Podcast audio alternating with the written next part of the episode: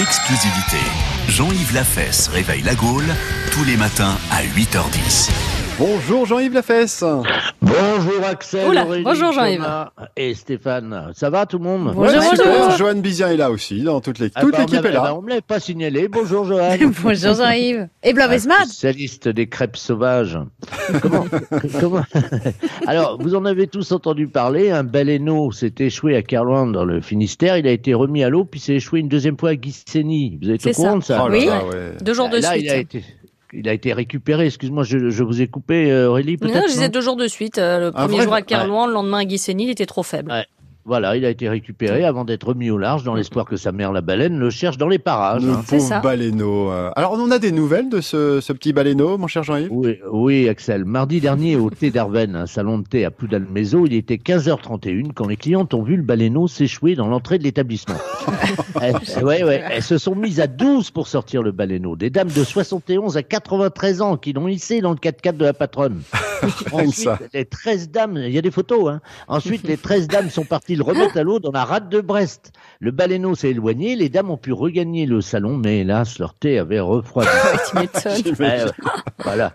Mercredi 1er janvier à 22h14, le baleineau s'est échoué à nouveau, cette fois au bowling L'Eclipse à Lannion, où il a fait un strike sur les cinq pistes en une seule fois, à la grande surprise des cinq joueurs qui s'apprêtaient à lancer leur boule.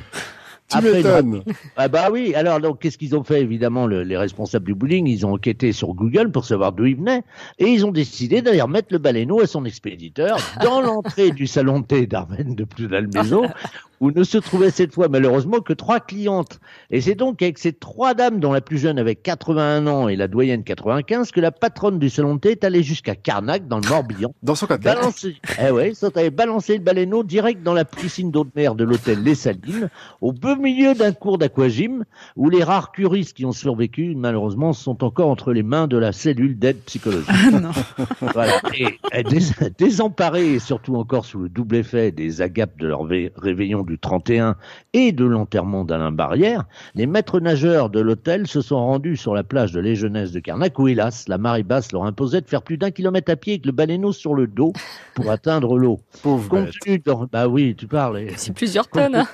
Bah oui, quand même. Alors, compte tenu de leur gueule de bois respective, les maîtres nageurs n'avaient plus qu'à espérer un miracle. Et ils se sont donc transportés avec le baleineau jusqu'à l'église de Sainte-Cornélie de Carnac, où le curé célébrait une messe d'enterrement. Après, ouais, oui, euh, pas de peau. Après avoir déposé le baleineau sur l'autel de l'église et s'être ébroué les épaules, les maîtres nageurs ont sollicité le curé et la famille du défunt pour former tous ensemble une chaîne humaine afin d'inonder le corps du cétacé d'eau bénite. Mais ils ont essuyé un refus catégorique du curé. Oh.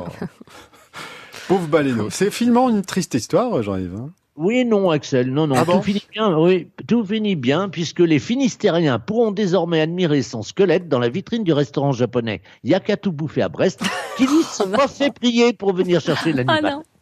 C'est donc ça la fin du baleineau. Yaquette. Après un tour de Bretagne héroïque, hein, trop braise. Merci Jean-Yves Lafesse. Canavo De rien, Allez, à demain. Ciao, à demain.